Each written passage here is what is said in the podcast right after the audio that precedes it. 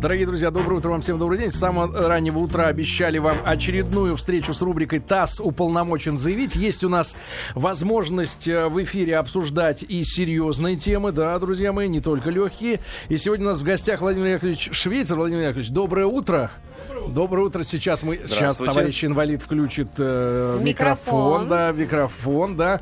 Руководитель Центра партийно-политических исследований Института Европы Российской Академии Наук и ведущий научный сотрудник. Главный. И сегодня мое... главный. Да. Главный. Главный. Да. Плюс я был еще в прошлом Владимир Яковлевич, чуть-чуть поближе, поближе к, к микрофону, да. да. Алексей Алексеевич, поставьте, пожалуйста, микрофон. Да, друзья мои, мы так вольно, достаточно вольно заявили о том, что будем говорить э, о Греции э, с точки зрения ситуации, э, скорее даже экономической, наверное, но Владимир Яковлевич нас поправил. И вот я думаю, что нашим внимательным слушателям, которые действительно интересуются э, ситуацией в Европе, да, будет интересно рассмотреть в целом этот континент с точки зрения партий, да, политических партий, которые работают в Европе. Одни уходят с первых мест, другие приходят. И что вообще происходит в Европе с точки зрения партийного, да, как скажем, строительства. Это достаточно интересно. Но начнем мы, может быть, действительно не, не, о, не обманывая наших слушателей, которые хотят и, и о Греции чуть-чуть, да, узнать побольше. И из репортажей, которые из этой страны идут, не, таким непрекращающимся потоком, видел я, что на, на их политическую сцену взошел такой молодой достаточно человек, вот его все показывали в, внутри толпы сторонников, э, которые достаточно резко, я так понимаю, обещают разобраться и с, обещ- с обязательствами греков и решить все проблемы. Не все обещают решить все проблемы. Вот. А, э, Владимир Яковлевич, расскажите нам, что, какая партийная вообще ситуация в Греции, да, и как они там местами меняются? В Греции ситуация э, значительным образом изменилась. Причем она изменилась отнюдь не сейчас и не обвально, как у нас иногда может себе показаться. Ситуация э, складывалась длительное время как э, монополия двух основных политических партий. Партия «Новая демократия», партия консервативного толка и ПАСОК, аббревиатура Социалистической партии Греции.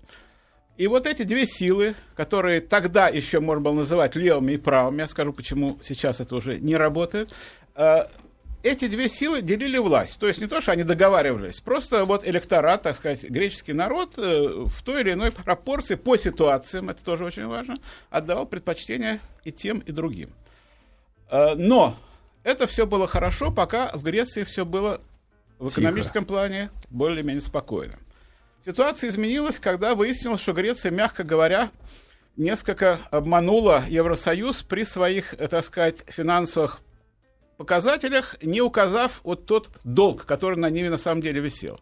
И долг автоматически перешел на, так сказать, э, на Евросоюз, на его финансовую систему. И э, как, э, так сказать, честный человек, грек обычно должен был платить по этим долгам. Но выяснилось, что греки об этом ничего не знали. Их власть обманывала. И вот поэтому обе партии очень быстро, резко потеряли доверие у тех людей, которые раньше их поддерживали. А, вскользь вопрос, э, не могу не задать. Да. Неужели в Евросоюзе, который проморгал вот эти долги, э, нет какого-то органа типа счетной палаты? Есть, ау, есть. Какой-то аудит, я не знаю, как они, как они скрыли? Ну нет, ну понимаете, в чем дело? Они все говорили, что это, мол, так сказать, это какие-то ошибки. То есть они сводили. Там же была очень сложная, я не буду вводить, э, так сказать, эм, в рассказ в долги наших слушателей, там э, э, греки, э, правительство договорилось с одной из американских э, аудитных компаний, которая пересчитала, якобы она ошиблась. Но там на самом деле э, были очень сильные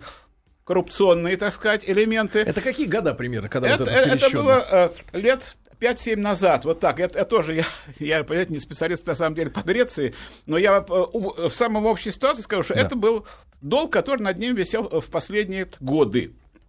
Вот. И поэтому, э, значит, когда дело дошло до уже, так сказать, выяснения э, отношений на уровне Евросоюза, выяснилось, что тут вариант либо-либо. Либо э, Греция выплачивает долги, и тогда Евросоюз будет как бы им подкидывать денежку на будущие долги, извиняюсь за шутку, но фактически так оно и было. Вы, вы получаете деньги, вы сейчас выплачиваете, а потом ну, на вас будет опять висеть. Но все-таки это будет процесс, но тут был очень важный момент. Надо перекраивать бюджет увеличивать, налоги, чтобы, чтобы деньги шли в бюджет, сокращать расходы, прежде всего социальные расходы. И вот тут-то и выяснилось, что ни э, элита греческая, ни состоятельные, так сказать, э, слои греческого общества э, не хотят платить эти новые э, повышенные налоги на свои доходы, состояния, не тем более э, простые люди не хотят, э, так сказать, урезания какого-то своих социальных завоеваний. Вот это им, было не даровано, это была определенная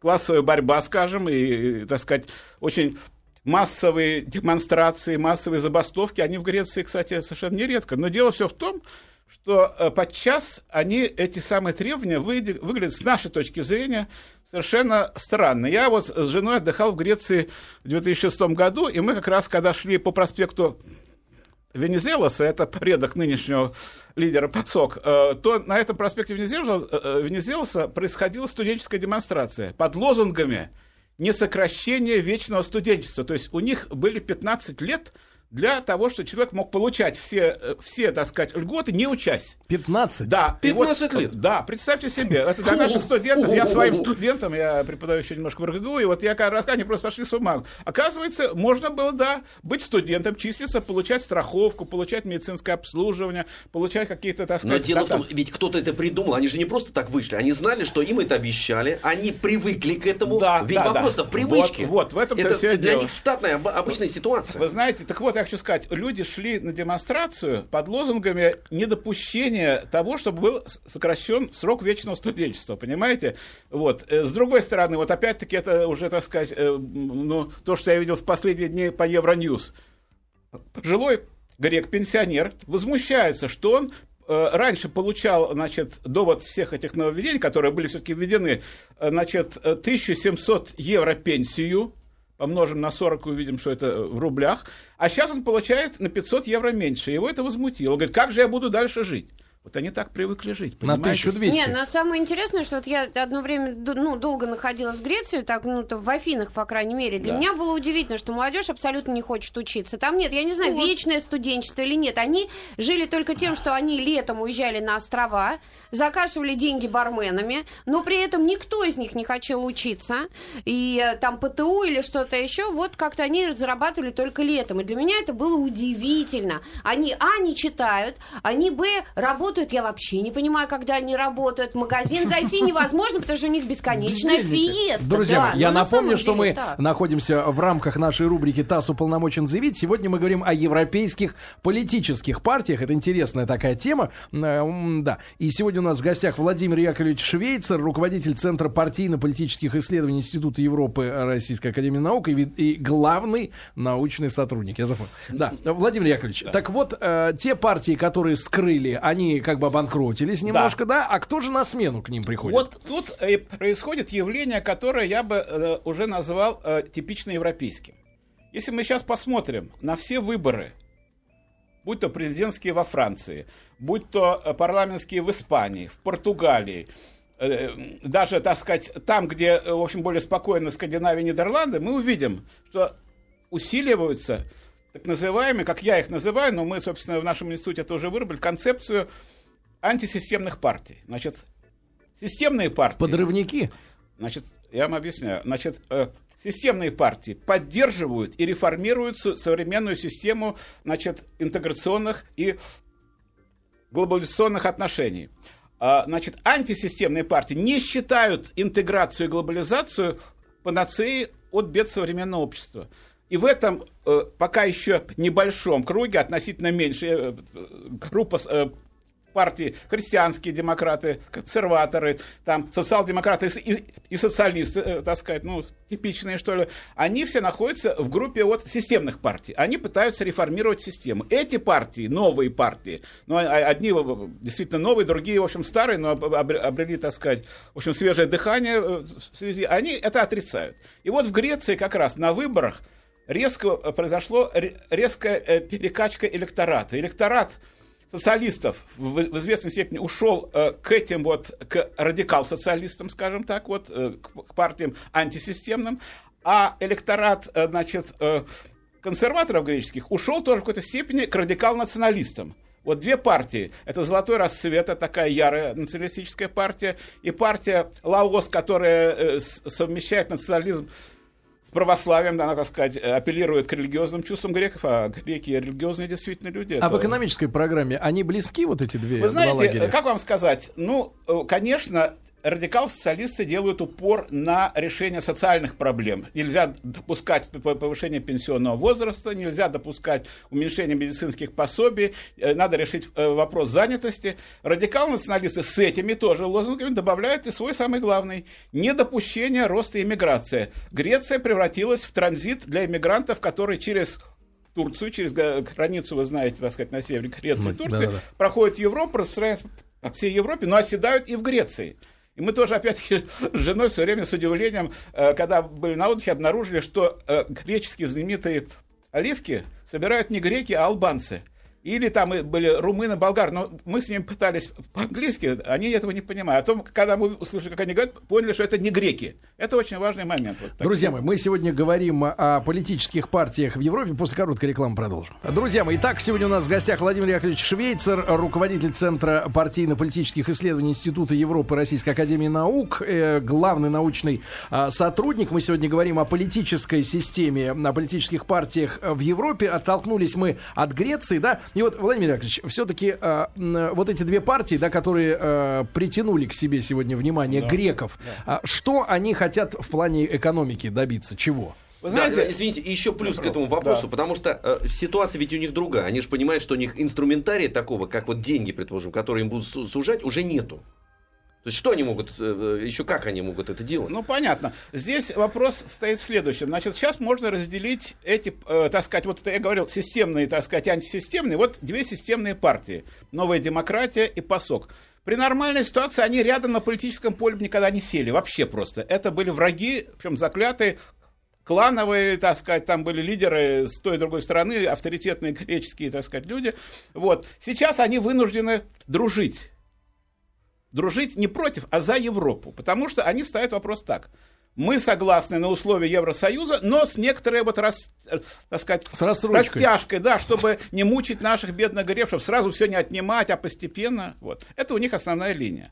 На этом они хотели создать коалицию, и если сейчас все-таки у них после новых выборов 17 июня ситуация будет такая, что они соберут э, необходимое большинство, там 50% э, плюс один голос, они такое правительство создадут. Что из этого выйдет, я не знаю. Я только знаю другое, что выйдет на улицу народ. Вот тогда, когда они это создадут, будет уже новый тур греческой трагедии. Причем трагедия достаточно острая. Вы видите, там и не только стекла бьют, но и кровь, и жгут. В общем, это ужасно. Это совсем это почти что в Сирии. Только что еще и танки не давят их. А так в основном очень схожая ситуация в Средиземноморье. Вот. Что касается этих партий, вот антисистемных, которые усилились действительно на последних выборах. А что они обещают? Вы знаете, они обещают очень неопределенно. Они говорят так. Вот в частности, вот, э, значит, Алексис Ципрос, который является лидером, вы его упомянули, вот партии, он действительно уже поехал по Европе, он себя, так сказать, как бы поднял, он говорит, да Евросоюзу и нет условиям Евросоюза. Вот так вот, понимаете, примерно звучит. Да, да. То есть мы... Шаг вперед, два назад. Мы из Евросоюза не выйдем, из Шенгена не выйдем, и из еврозоны мы тоже не выйдем. Но ведь Но не вы... же, они, не, они же сами это решить не могут, это Евросоюз. В том-то все и дело. То есть они хотят оказать давление на руководство Евросоюза, чтобы оно снизило условия, по которым будут выполнены. Ну тогда руководство Евросоюза, а это, между прочим, лидеры основных стран Франция, Германия, кто в общем, давал деньги, будут поставлены лицом к своим уже народам, которые скажут, простите меня, кто нам вернет за наши греческие облигации? кормить Грецию. Вот, вот, понимаете, поэтому они сейчас находятся в сложном, с одной стороны, э, вы, выбрасывать Грецию нельзя, но и сохранять ее вот на условиях левого, так сказать, я не говорю левого, это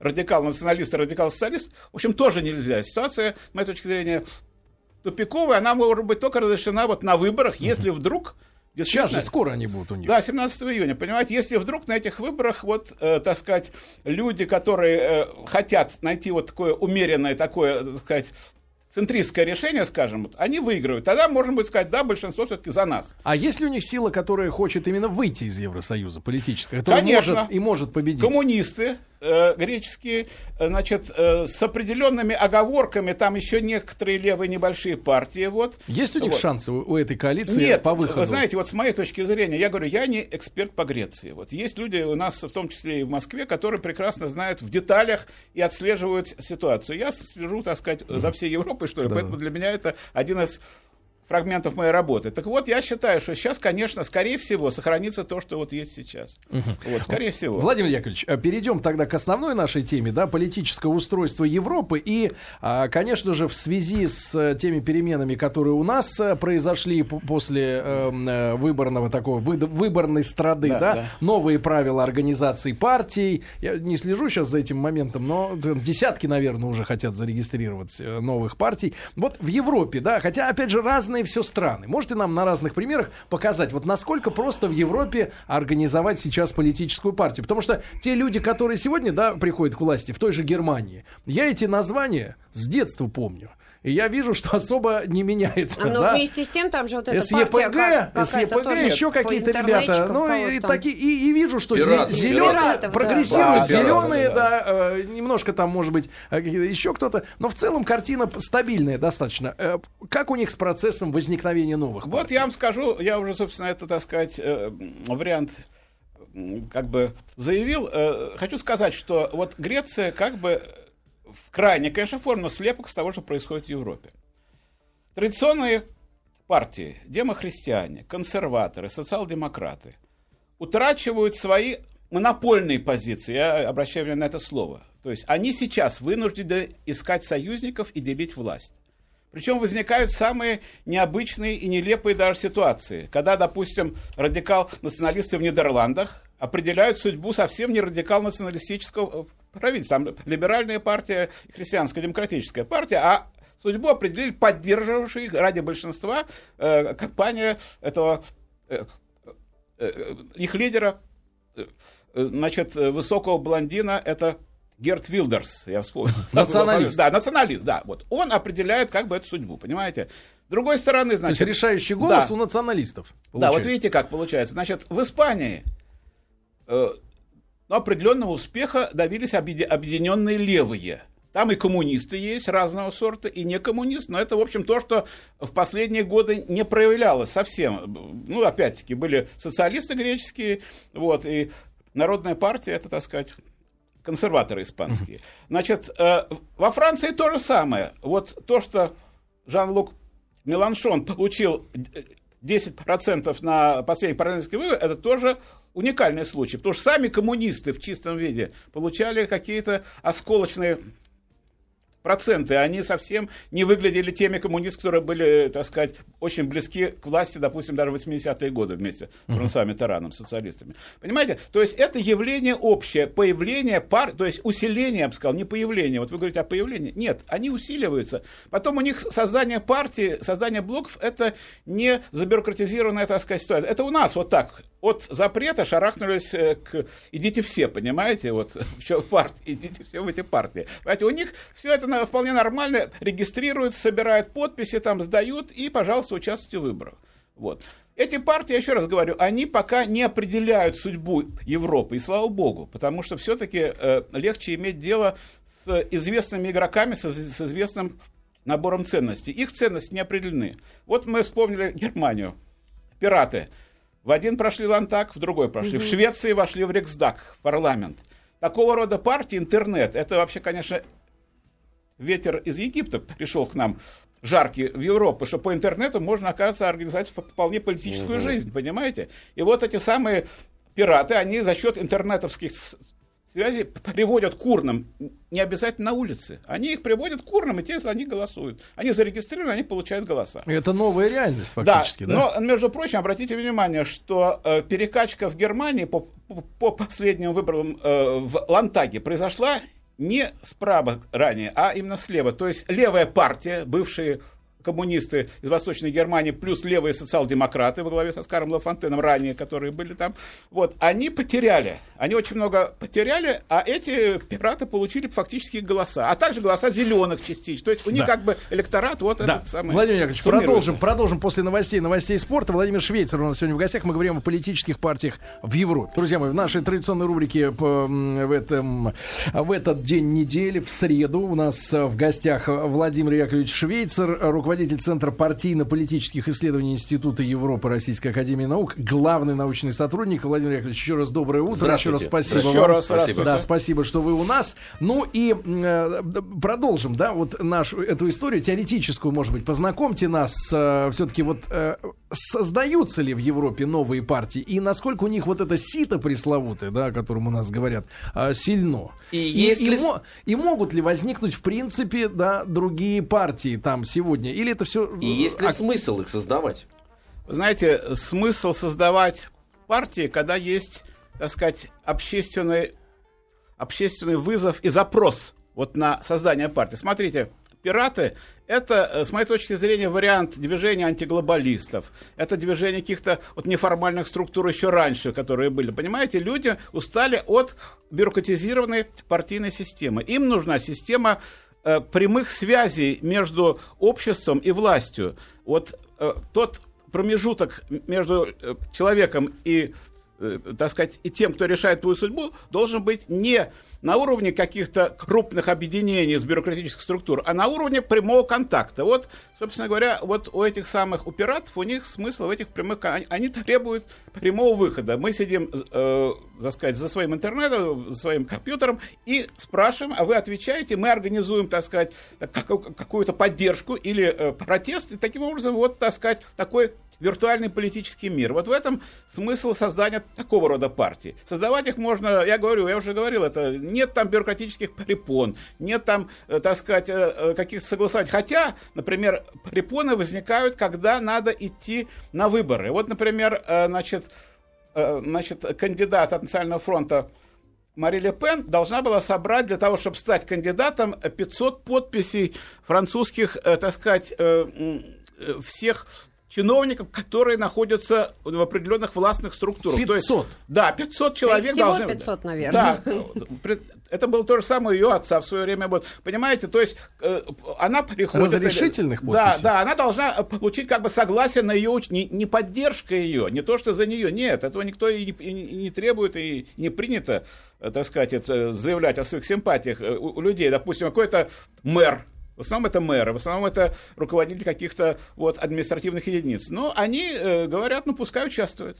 Но кто-то может отказаться, пожалуйста. Вот это препятствие. Но это препятствие для участия в выборах. Для создания партии, для создания какого-то движения никаких препятствий нет. А какова там, эм, э, Владимир Яковлевич, какова э, в целом избирательная активность в Европе? Вот э, э, какое количество людей в принципе задействованы в партиях, да, и, от населения, и какое количество принимает вот. участие в выборах? Это очень хороший вопрос. Вы знаете, он у меня, например, всегда, всегда возникает, когда я смотрю на эту цифру 500 человек. Вот у нас, вот, так сказать, сейчас решено. А раньше было еще хуже, было 40 тысяч, а раньше было 50 тысяч.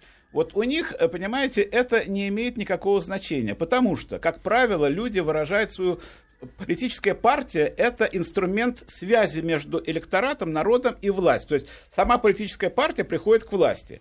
Ситуация, э, при которой лидер партии не является членом партии, а просто как бы кем-то, э, как вот так сказать, сверху идущим мне какой-то дающий какие-то лучи вот целительные на людей, таких у них случаев не бывает. У них не бывает случаев, когда назначают премьер-министра, а он только на следующий день становится, оказывается, еще и членом партии. Вот такой тоже совершенно у них не бывает. Но все-таки а вот активность, бывает, активность, да. Да, да вы знаете, вот есть какие-то все-таки, все-таки активность вот на выборах. Для них нормальный процент явки. Но, и... но бывает по-разному. Я вам скажу, что, конечно, здесь э, говорить о каких-то сумасшедших процентах. Но, например, во Франции, вот последний электоральный, значит, и в первом, и во втором туре было в порядке 80 процентов. Чуть больше, чуть меньше. Очень там, большой так процент. Очень большой процент. То есть французы заинтересованы, они верят в том, что человек, который придет к власти, будет решать их судьбу. Товарищ, вот, а вот, а вот количество... Нет, сейчас, сейчас, маленький. Давай, ответим давай. просто. А вот количество в процентах, может быть, примерное, а, людей, которые из народа просто участвуют в работе партии. Вы знаете, ну, такие цифры вообще, они э, добровольно, никто от них, кстати, не требует. Серьезно? Да. Вот в Штатах же есть тема такая, зарегистрируйся ты э, республиканцем или демократом. Вы знаете, нет, ну, в Соединенных Штатах совершенно другая система. Да, Там, да. Э, значит, листы поддержки есть, и вот эти праймерис и выборщики, прокурсы, да. да, нет, они просто как бы приходят вот на собрание. Вот все, кто хочет, приходят и голосуют. Могут прийти люди, которые не участвуют вообще в этой работе, они могут тоже свой голос. Но у них другая система, это да, не, ну, а не вот европейская. В Европе, вот в Европе, да. В Европе, понимаете, у них членство партии, вообще я хочу сказать, у них оно резко сократилось. Вот по большим партиям, безусловно, сто процентов. Потери. Значит, они потери колоссальные. Причем за счет того, что вот раньше, как бы, знаете, вот считалось, вот я занимался Австрией, вот и в Австрии была такая система. Как отец голосовал, так и сын голосует отец был социалистом, и, и сын будет тоже. У них это была как бы система. Этой системы сейчас практически нет. Пришло новое поколение. Со старым у них не то чтобы определенный разрыв, но, как сказать, отход. У них нет вот связующих, так сказать, определенных звеньев. И молодежь решает совершенно иначе. Вот. Она может идти и в традиционные партии, но тут нужны сильные молодежные организации, сильные женские организации. И вот эти, кстати, организации значительно ослабли. Поэтому появляются те же пираты, Пират. которые э, привлекают, естественно, в первую очередь интернетскую молодежь, потому что Старик не будет сидеть долго за компьютером, просто у него встают С вашей глаза точки зрения, эти партии будут наращивать обороты? Вы знаете, в чем дело? Я не знаю. Вот, вот не могу дать на это ответ, потому что все будет зависеть от ситуации. В ситуации вот острой, критической, а сейчас в Европе и в мире острая и критическая, потому что я считаю, Э, вот, ну, я слежу все-таки за политикой практически вот 40 лет, сколько я работаю в Академии наук, понимаете, чтобы в одном луче, как бы в одном фокусе сходились и события в Сирии и Иране, и палестино-израильская проблема, и проблема африканских, вот новый Нигер там и так далее, и тут же кризис по финансам, по безработице. Все это очень вызвало большие серьезные волнения. Кстати, поэтому люди многие голосуют как раз за такие вот партии, которые выходят, э, так сказать, с нереализуемыми лозунгами, но все равно они лучше, чем те, кто завели вот всех. А откуда у них берутся да, вот эти спросить, Нет, Господи, я просто давай. хотела я узнать, уже восемь раз хочу спрашивать. Ну, папаша не перебьешь, да? Не перебьешь, да. Хотел, как я мне сказал за, за кулисами, задай умный вопрос. Я его придумал, не могу задать. Смотрите, э, социально-экономическая ситуация не неизменная, она статус-кво. Э, есть корпорации, которые инвестируют деньги в партии, в выборы и все. То есть а есть определенная ситуация, к ней привыкли. Э, и она сама, экономика, не меняется, она системная сама по себе. Э, деньги системные, взаимоотношения системные. Ты что, Крамола какой, говоришь? Слушайте, какой смысл партии, когда приходит к власти, она же в принципе поменять ничего не может, потому что есть определенная базисная система. Вы знаете, вот я бы сказал так, что все эти молодые партии, вот партии э, вот антисистемные, которые назвал, они какая-то общая группа давления на системные партии. Вот их, видимо, смысл не в том, чтобы прийти к власти и поменять. Они сами э, к этому не готовы. Но подвинуть эти партии к более, э, как им кажется, им кажется, более реалистическому взгляду на экономику, на финансы, на безработицу. Вот этого они хотят сделать. То есть они группа давления. Но экономику они... изменить нельзя, она такова и есть. Вы знаете, уже. я могу сказать так, что, конечно, экономику изменить нельзя, тем более, что сейчас она уже не в национальных, а в общеевропейских да. и в, гло- в глобальных рамках. Вот, допустим, проблема, я, ну, опять-таки, я не крупный экономист, но я считаю, что кризис юаней и доллара сильнейшим образом бьет по евро, понимаете, бьет по всей европейской финансовой системе, потому что это э, э, перепроизводство товаров, которые пришли с Востока, это э, передосыщенность, в общем, долларами, которые европейцам, по идее, не нужны. Тем не менее, они их берут, складывают, они их хранят тоже, потому что вот это вот все окончательно запутало. Вот когда вот ваш вопрос, он хорош в том плане, что была европейская национальная система. Каждое государство оно могло сотрудничать, не сотрудничать, но оно было как бы вот внутри себя. Сейчас этого уже нет. Сейчас принимаются общеевропейские законы, и, как выясняется, они не всем нравятся. Ведь сейчас смотрите, что получается. Сейчас же даже э, вот э, приход нового президента Франции ставит вопрос о уже как бы уже решенном вопросе о, випу, о выпуске этих евробондов о том, что нужны эти евробонды или не нужны. Меркель говорит, в той ситуации да, а сейчас уже вот я так сказать, сомневаюсь. Поэтому вот эта общая, так сказать, надевропейская ситуация, она ломает и национальную ситуацию. Владимир, и вот Грецию она, собственно, и сломала. А вопрос важный. Вот э, все знаем, там, э, европейский парламентаризм, там, многолетняя история, да? Как вы думаете, вот возникновение этих новых партий или э, победа тех, которых раньше невозможно было представить э, в достаточном количестве представленных в парламентах, может ли сломать традиции парламентаризма, чтобы им не выйти из здравых рамок? Потому что то, что мы видим э, на, на Украине на прошлой неделе, да, это классический бардак, значит, из-за которого, э, собственно говоря, э, восточнославянские, так скажем, да, восточноевропейские страны не могут похвастаться евро... ну, традициями парламентаризма. Поэтому народ отторжение. Все говорят, парламент это базар, там, где люди базарят, ни до чего не могут договориться, а если что, еще морды дерут друг друга. Вот если такие партии, как пираты, как альтернативщики, вот эти все э, националистического толка, да, будут иметь большинство в парламентах из-за экономической ситуации. Вот э, э сама система не развалится в, э, вы знаете, вы знаете, в чем дело? Я считаю, что все-таки эти вот антисистемные партии, они все будут партии меньшинства и партии давления, не партии прихода к власти. Это первое. Второе. Вы знаете, если вы считаете, что в Палате депутатов Италии в 50-е и так далее годы не били морды, не рвали рубашки, вы ошибаетесь. Я видел всякую хронику и занимаюсь разными партиями. В других партиях, в других странах это более там, э, допустим, э, в Палате общин там они сидят друг напротив друга и там и говорят нехорошие слова, но спикер там в, это, в парике, он их иногда, так сказать, им стучит и показывает, что давайте держитесь в рамках. Это разная политическая культура, понимаете? Но самое главное, что эти вот новые политические движения или старые, но усилившиеся движения, потому что в Греции такого рода разные леваки были всегда, у них такая история была, и диктатура, помните, и фашизм было, все, так сказать, у них все вышло и из этого. Вот поэтому сейчас, конечно, говорить о каких-то, вот, так сказать, о подвижках э, существенных нельзя. То есть подвижки будут электоральные, но подвижки смены власти, системы власти, отказа от парламентаризма нет.